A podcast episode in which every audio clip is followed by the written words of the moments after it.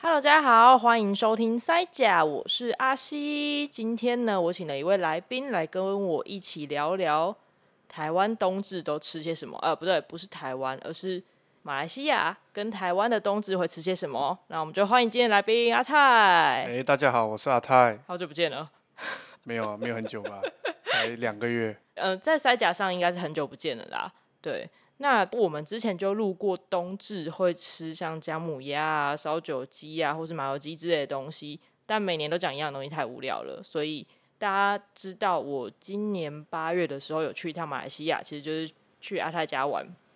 那时候有吃到一些超棒的马来西亚食物，只是呢，因为我到现在都还没有录马来西亚食物特辑，所以就抓着冬至的这个机会。来讲一下经典的肉骨茶，因为肉骨茶我觉得它也是热汤，非常适合冬至来吃。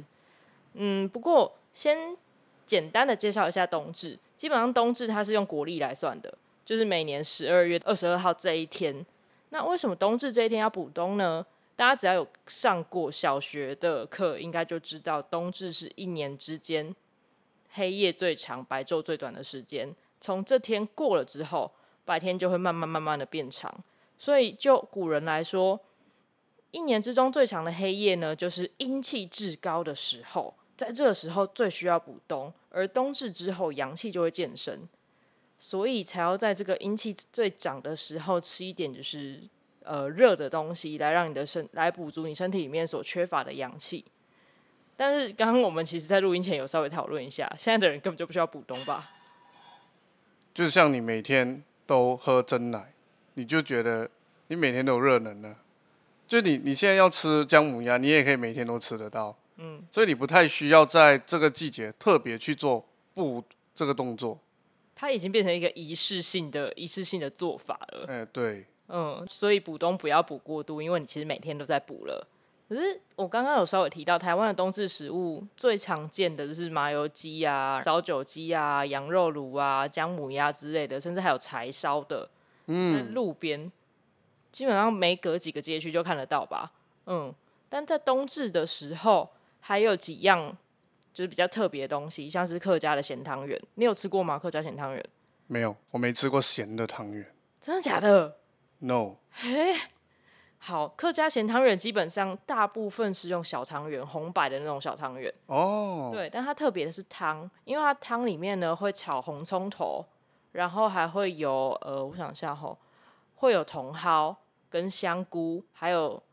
呃瘦瘦肉条或是五花肉条，基本上它就是煮一个咸汤，然后把汤圆放进去里面。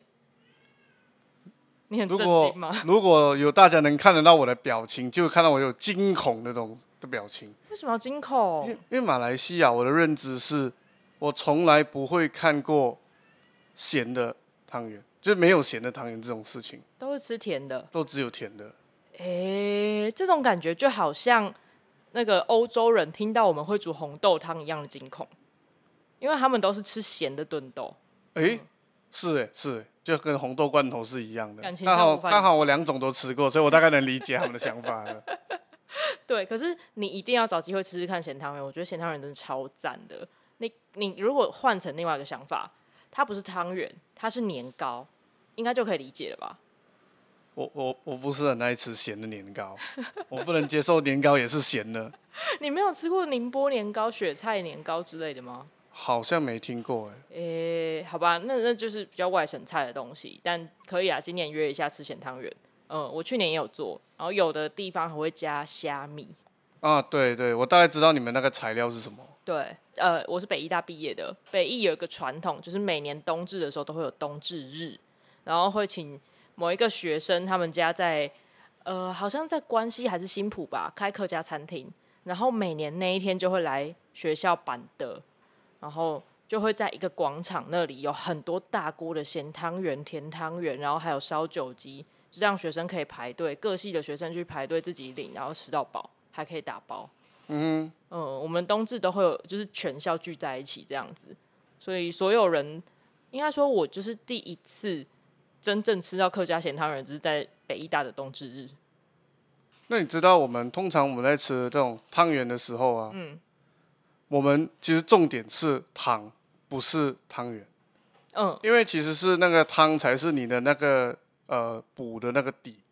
所以一般来说我们都要吃姜糖，因为姜可以去寒，对，所以它才有那个效果到。哦，，对，嗯如嗯，果你只是糖水，其实没有那效果啊。对，好就像是要放姜，然后是姜糖。诶，我刚好有一包诶，等下可以开来喝。好哦，嗯，哎、像我啦，我家小时候都是煮红豆汤圆，偶嗯尔会有姜汤的，但因为我高雄人啊，根本就不会冷到哪里去，所以诶就呃马来西亚也不会啊，因为马来西亚就是每年都每天都是四季如夏，或者是四季如夏，嗯，它是四季如夏。那你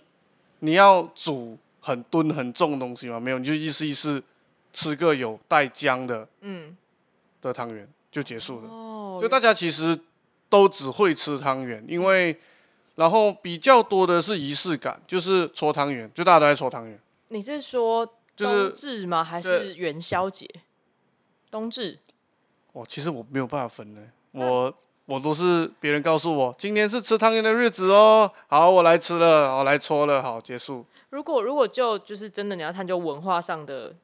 最最最传统的正确性来说的话，元宵应该是做大颗的元宵，就是真的用滚的那种。嗯，滚的元宵哦是里面有馅料，然后它然后外面有粉嘛，就这样滚滚滚滚滚，它就外面就会粘满了粉，最后变成一颗白白的，里面包馅料的元宵。那汤圆是用搓的，它是用包进去的。嗯，大大概跟大家科普一下，但现在没有分得这么清楚了，好吃就好。所以我想问一个问题：马来西亚人有在过冬至吗？我去，我现在不是很确定那个是冬至还是元宵节，但我很记得我有搓汤圆，嗯然后汤圆是不会有馅的，哦、啊对所以你们也是小汤圆，就是一一颗没有包东西的，对然后放在糖水、姜糖水里面。啊，对啊，就煮啊，拿去煮啊，嗯，我再回到冬至一下，因为刚刚我们并没有办法确定马来西亚人是不是都会过冬至，但至少就我查到的资料，冬至是华人的节日，是所以它应该是比较限缩在马来西亚的华人的社群里面才会有冬至的习俗。对。嗯，补冬啊，吃汤圆啊，各种的东西。只是刚刚讲的嘛，一整年都是四季如夏，因为马来西亚它其实是没有很特别的春夏秋冬，比较是干季跟雨季的分别。对，嗯，那这样子的没有冬天，何来冬至呢？不好意思，因为它就是在文化里面，所以在冬至日的时候，我们还是会过过这样子的节日，然后大家聚在一起吃东西。其实呃，如果是长辈的话，他们会记得，因为小时候会被父母教导这个日子要怎么过。嗯，但是像我们这种被带到大的，其实就是反而是不太知道什么时候过了。就是有人告诉我，哎、冬至喽，哦，好啊，那我记得吃汤圆好了，就这样子。可能我们也不知道干嘛，因为有时候是一代一代传下来，越传就越不知道干嘛。对你就是对会会越来越稀释了。对对对，嗯也不是稀释了，就是没有这个节日而已。对，呃，我说的稀释是没那么浓郁了，对就对是对变对，变稀薄的这种感觉。不过今天我想要请阿泰来聊，的其实是肉骨茶，因为肉骨茶虽然在马来西亚是每天都可以吃的东西，但我觉得它也是一个非常非常适合冬至这一天吃，或是你想要补冬的时候吃的东西，而且它也可以吃的不那么燥热。我觉得对对我来说啊，它比起姜母鸭跟麻油鸡，它没有那么燥热，其实不一定。要要看做法是不是？要看做法，因为因为我大概知道麻油鸡啦，但是姜母鸭我不那么熟。嗯，其实你放的材料才是重点。哦，你看起来好像很浊，对不对？但不一定很燥哦。对，但是呃，我有吃过肉骨茶，只吃一口汤，我就整个燥起来的类型，诶、就它很浓，然后你看不太出来的，你喝的时候不会有什么感觉，对。可是它进到你的身体的那种燥度就会，你是很难想象的。哦，哎、跟大家拆解一下肉骨茶，基本上可能大家都听过马来西亚肉骨茶跟新加坡肉骨茶，但我知道这两边的人对于肉骨茶这件事情是势不两立的，对吧？没有到势不两立啦，嗯，那只是一个呃，我们我们在回到一个食物的根源问题的时候，都会问哪一边才是首创的。对，对这个问题就会有争论。对，然后当然有很多人去研究啊，讲了很多啊，然后有人去申请这是国家的遗产啊之类的。不过不过，因为我我自己的分析就是告诉我，肉骨茶是马来西亚发明的，我查到的资料也是这样子。对，然后他们甚至有做了蛮多的这个追溯，嗯，就是肉骨茶这个名字哈，它其实叫巴古德，对对吧？对，这个发音哦，其实是偏向马来西亚某个地，就是福建人的发音。嗯，没错。然后他们在新加坡这种人其实相对少，新加坡比较是潮州人，对不对？我印象我其实不中确定，但是我我记得他们的说法是这样子。对，那因为我我自己以前国高中的时候是在拔生，也就是肉骨茶的发源地嗯长大的，所以我在那边我遍地都能吃得到肉骨茶。啊，对，对，然后我前几年有去过新加坡吃他们的肉骨茶，他们就是白胡椒很重吧？然后我也有在台湾的那个信义区吃过新加坡肉骨茶，嗯，那是两种完全不一样的食物，也就是说新加坡的跟台湾的新加坡肉骨茶两个完全不没有同没有是一样的，啊。当然味道会调整一点，对但是他们的配方跟他们的基础的料理手法是一样的，白胡椒为基底，嗯，对，没问题，白胡椒、大蒜，然后马来西亚的是药材、酱油跟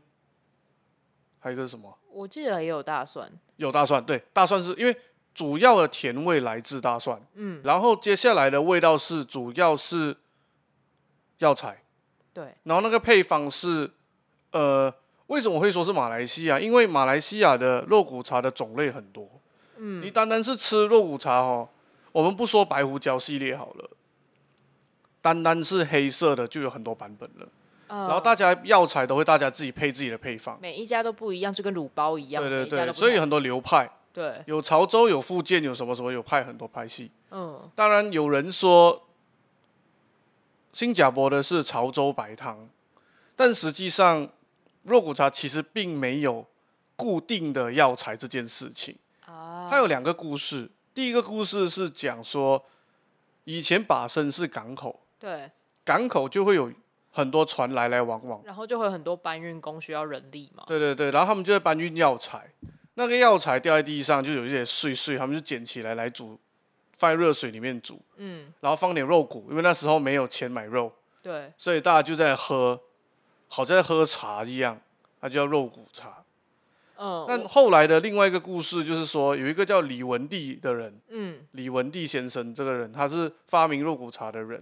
然后因为他叫帝嘛，帝也像德嘛呢，对，就肉骨肉骨帝，哦、在吃肉骨的地方。就好像大家在吃小吃摊的时候，他卖什么东西，那两个字，譬如说大肠啊，还是嗯霸藏啊，会放在前面。但是那个卖的人姓什么，也有人讲霸藏类嘛，就是肉粽里啊什么的。对对所以对像刚刚那个就是霸骨得，对，对，它是地，它最后一个字是地，嗯那叫肉骨地，吃肉骨的地方啊，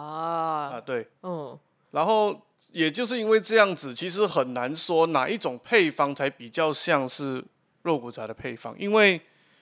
肉骨茶的配方大概就是我刚刚讲那三种材料的比例问题，对，然后再加上你的药材的配法。那有些地方是比较重酱油的，嗯，有些地方比较重卤的，哦，然后有些地方比较重药材，也就是清汤的，比较轻一点。那有些是大蒜下很多的，那确实是每一家都差异很大哎、对，所以很难说到底是哪一种，但很明显的跟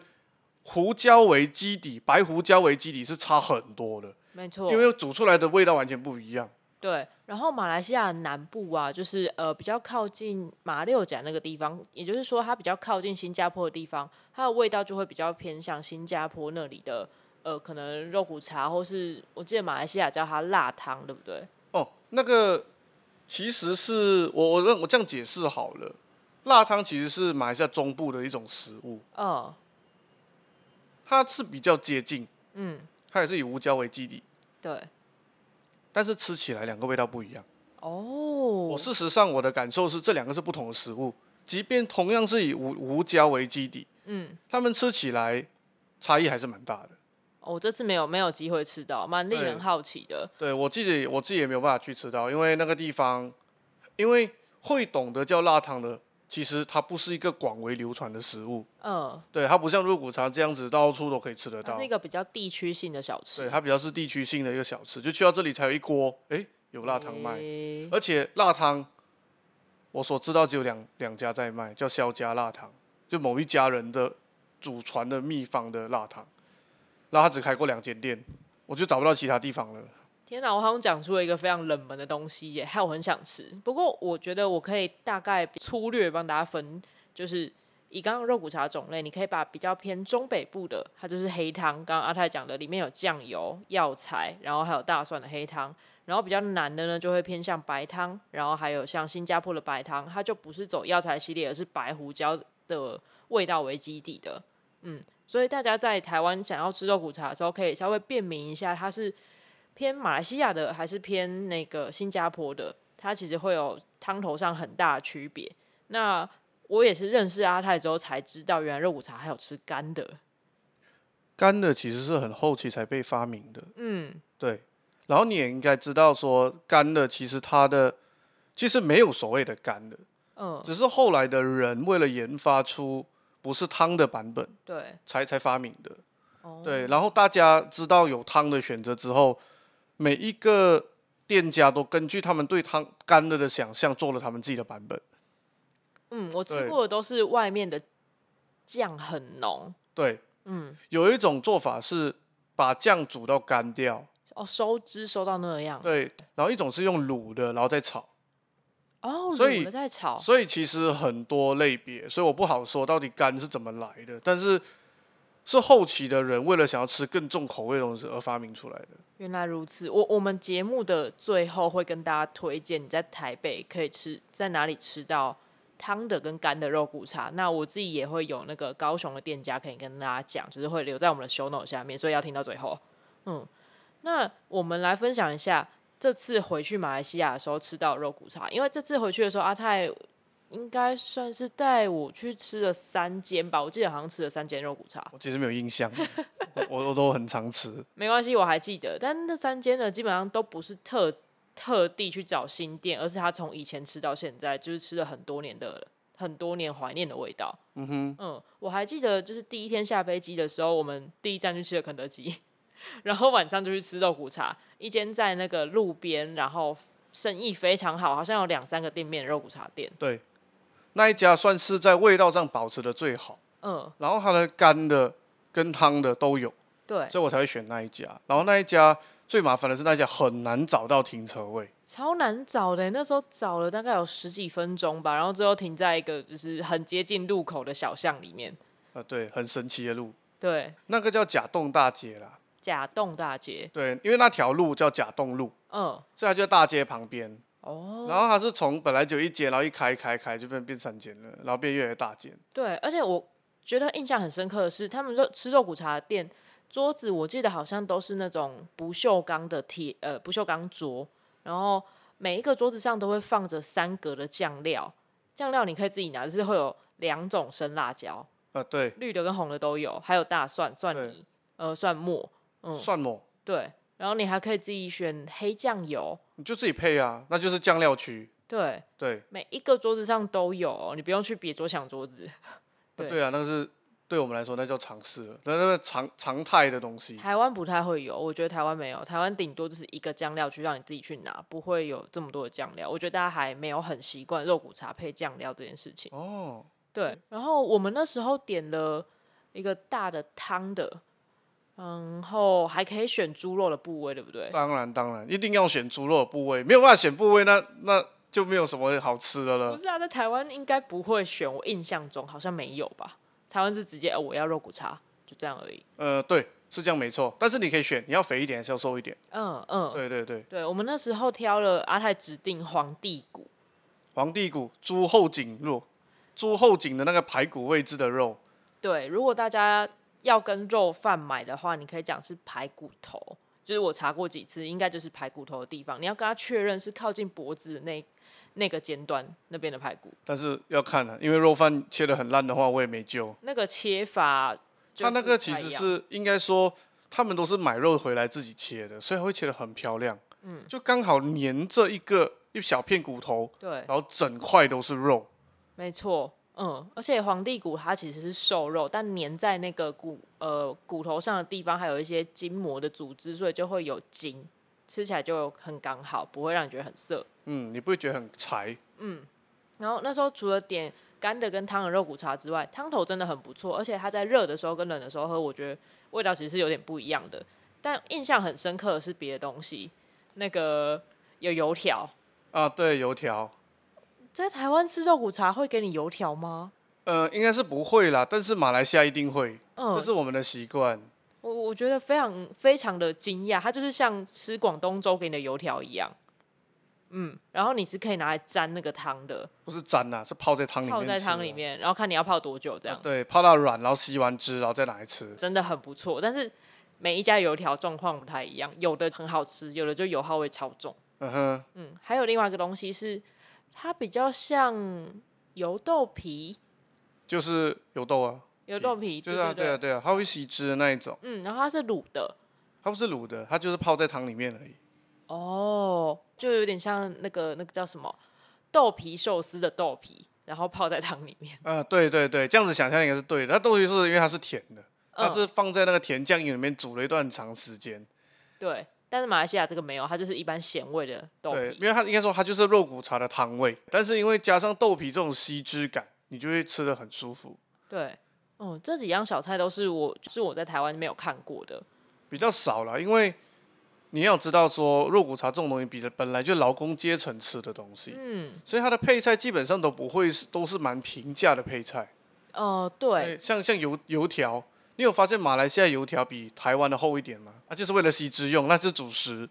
啊，台湾的油条是吃口感、吃脆度的，对。马来西亚油条是吃饱的。哎、这件事很有趣哦，我现在还有印象。阿、啊、泰一提，马来西亚油条它更有一点点面包的感觉。啊，对，嗯，你是吃得到那个面的香味的。台湾的油条是脆脆的，就是要带来口感用的。所以像马来西亚吃的那个，它可以把整个汤汁吸饱之后，真的很像在吃广东粥。 哦，你讲的这样，我真的超级想念肉骨茶的哎。嗯，然后吃吃完啊，我觉得它至少我们吃的那那几间，我都不会感觉到燥热，就只是觉得很温暖而已呃，你吃的那一间是比较偏向清淡口味的肉骨茶，啊。真正的传统的肉骨茶是比较像卤肉的，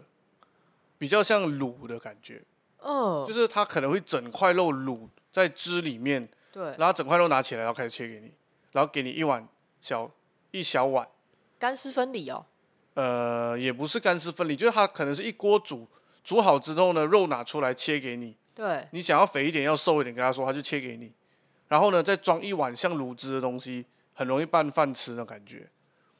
哦，原来是这个样子啊就！是这个这才是传统的，真正的传统的是这样子的。你吃到的那一个版本是后来比较新式的版本嘛。精致化的版本，就是一锅瓦煲，对，你想嘛，以前古代人怎么可能？怎么可能给你一个小小的土锅或是瓦锅，然后在那放在边桌上？对啊，怎么可能那这样子包给你啊？那个是后来的人改良了更精致化的吃法才有的。所以以前基本上你可以想象欧贝菜就是煮一大锅的肉骨，然后对，你要哪个部位拿起来之后，帮你切，帮你切成好吃好入口的大小，对对然后对，再给你一碗已经像酱汁的汤。对，它其实是呃那个像一碗像这样子的汤，然后再把肉放在里面，然后就一碗卖给你这样嗯哦子。他们都这样子卖法，所以我以前在国中的时候都这样吃，还会给你两碗，两个碗，一对，个碗是汁加肉，一个碗是白饭，然后上面撒一点那个红葱头炸红葱头，现在还吃得到这样传统肉骨茶吗？我觉得很难了，我已经呃那一天我们吃不到，因为那一家店我们唯一找得到一家的，要五点半，可能六点起床，开车一个小时半到他店，六点半开卖，八点卖完，是一个阿阿姨还是阿妈在他卖的？是一个阿北在卖的，阿伯，对，一个小时半卖完，然后呢，在那边吃的全部都是老人家，哇！就是我们四个人杀过去，吃完之后回去上班，大概是这样子。你你做过这么热血的事情吗？哦，那个时候不是我，是我朋友上班，我是回去度假的。哇塞哦，这个听起来好赞哦！不知道下一次回去的时候还吃不吃得到？就很难啊了、那我觉得我们其实肉骨茶的部分讲的差不多了。阿、泰有什么想要再补充的吗？譬如说我们后来吃到的店家，或、啊、还有我们这次买的肉骨茶药材包，我们买了一盒一盒回来，想说啊，在台湾也可以煮出想念的家乡味呢。结果踩地雷，真的翻车，超老塞，就是根本就不是我要的味道。因为这个这个店家哈、我已经买了两次，嗯，就是我从马来西亚回来，我每次都会带跟这个人买，可能几盒可以煮个可能十人份左右的版本。对，然后呢，第一次没问题，第一次很好吃，第二次也没问题，这一次居然踩地雷，味道完全不一样。真的是完全不懂。呃，跟大家讲一下，我们买的药材包它只是用塑胶盒装的，这一盒大概是两到三人份的药材量。对，嗯，这一盒要二十马币哦，就差不多是一百七十块，呃，不，一百四十块台币。对，不算便宜哦，对，真的不算便宜，以马来西亚物价来讲，这样算贵了。对，算很贵了。嗯，结果呢，买回来落晒，吃起来就不是我要的味道，我就很火，我觉得不是不好吃，它就只是刚刚好。可是这个味道其实很多肉骨茶做得到，感觉我就根本好就不像需要买那么贵的。 而且也不需要回马来西亚买，感觉好像台湾对啊也吃得到、我要买就是因为我要吃到这一家店的味道啊，我就觉得袅袅的，我回去要找到老板算账了。而且我们已经说，如果是阿泰下次要回去的话，要要去我们刚刚介绍的那间店问问看老板有没有卖药材包。嗯，我要问另外一间，对，对我要每一间都问一问。吃到好吃的就问他。嗯，我好想再回去吃肉骨茶哦。嗯，对。然后我觉得呢，既然大家听了这么多马来西亚肉骨茶，吃不到不是很不开心吗？对我就要介，我们就要介绍一间，就是在新北市在板桥那边的肉骨茶专卖店，它叫万德富爸爸肉骨茶王中王，他的名字好长哦，超级长，我不知道怎么断句哎、其实这个是我一个朋友的的朋友的爸爸开的，哦，对，他的他的朋友刚好跟台湾人结婚，所以就留在这里了，然后嗯整家就过来了。对，难怪，因为里面的工作人员其实听他们讲话的时候都是有马来西亚腔调的。呃是没错。我第一次就是跟跟你们去吃的嘛，基本上啊，这一间店它的味道算是最接近马来西亚好吃的肉骨茶的级别了。重点是好吃的肉骨茶哦。好吃马来西亚有不好吃的肉骨茶是不是？其实虽然说大家对口味会有不同的想法，但是实际上，呃，不是每间都很好吃的。就我带你去吃的，很可能就是前几名了。 OK，对对了解，对，你要再找到比它更好吃的，你还要天时地利 人和，就好像说你可能要早上六点起身杀过去吃了一个小时，它八点就卖完了，嗯、啊你不一定吃得到。说实话，是你不一定吃得到的。不是啊，马来西亚人会这么的为了食物这样子早起，然后疯狂开一个半小时的车应。该问的问题是，马来西亚人大部分的娱乐是什么？就在吃。哦是哦是哦对我们花很多时间在研究为什么要吃，什么东西都很好吃 啊。哦，或者是家附近其实就有很多好吃的东西。对你根本不需要走太远吧？嗯，你有印象哦，应该不用走太远我就有印象，而且是吃不完的，就算在那边住一个月，你也吃不完所有嗯、的对，所以你看我回家，我根本不用去哪里，我就在我附近家走一走就好了。啊，好幸福哦！对，反正刚刚讲的那间万德富啊，我觉得它很它很棒，你一个人去吃也可以吃。啊，对，对，它有单人锅、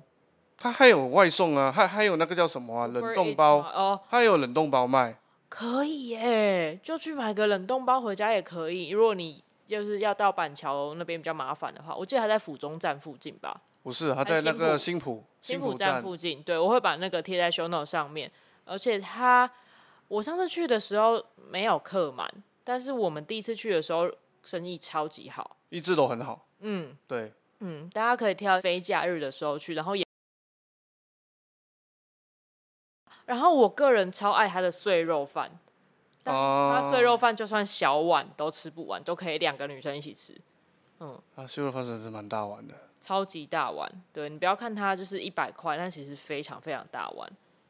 我会推荐大家不要点酒香会比较好。太久吗？呃，因为酒香本来就它的味道吃起来不像是肉骨茶的味道，它已经变成另外一种类型的食物了。烧酒排骨、呃，对对对，你会觉得嗯，好像味道变得不太一样。只要点最基本款就很对好了，嗯然后再放一点肉，放多一些东有的没的在里面。我也我也都是点基本款。呃，如果三个人去吃的话，点一干一汤，然后再点一点菜，其就实差不很多了刚好。对，非常美味。讲一讲，我们现在录音录音的时候是晚上十点，没办法去吃啊，不然我实在是嗯蛮想念那个味道的。嗯，然后呃，关于冬至呢，毕竟我们这一集的主题还是冬至嘛，所以还是大家可能想要吃一点甜的东西，所以我就加码补充一个，在我现在搬到了新家附近，我现在搬到永和那边了。那有一间叫做文化豆花的，我个人非常推它的豆花，因为它是属于比较绵密口感，不是那种滑溜的，嗯，它是绵密会在就是在你的嘴巴里面可以稍微抿一下才会化掉的。那它的花生煮的很好吃哦，居然是花生，不是豆花。啊。它的豆花跟花生都很赞，因为我只要点豆花，我就会点花生豆花，而且它好像是嘉义来的吧，就是嘉义文化路之类的，所以它有豆浆豆花，而且豆浆还可以调甜度哦。哦，豆浆豆花，没错，我觉得非常赞，而且它的烧仙草很特别，烧仙草它没有砍干，没有勾芡。什么什么意思？我第一次吃到烧仙草是一体状的，哦即，使它冷掉之后也不会结成块，不是要结成膏状才是比较那个其实都是呃，我先这样讲好了。仙草你熬着熬到高浓度之后，它都会有一点胶质，对对对，但不至于会结成布丁或者是大家讲的鼻涕状。一定呃，要再加一点点的粉，不管是番薯粉啊、莲藕粉、太白粉之类的，哦，加一点点，它才会变成我们认知的烧仙草的膏状。对，可是他们家是完全没有加的，所以就是你会感觉在吃液体。我第一次去吃的时候吓了一跳，可是第二次去的时候呢，就是那位先生他有问我说：“哎、你要勾芡吗？”我就跟他说：“好，我要勾芡。”他就帮我加一点莲藕粉，他们是用应该是用莲藕粉在勾芡的。他加了三小匙，但最后其实也没有变得像外面那么勾。因为我觉得是好吃的，而且他很用心哦，我一定要讲这点，因为他们的仙草液是冰在冰箱的，他拿出来加热完之后，会再把你要加的料跟仙草液一起加热之后再给你，他不是直接把冷的料给你。啊，我看到就觉得，哦天啊，超感动！前两天很冷的时候，我就跑去外带一杯，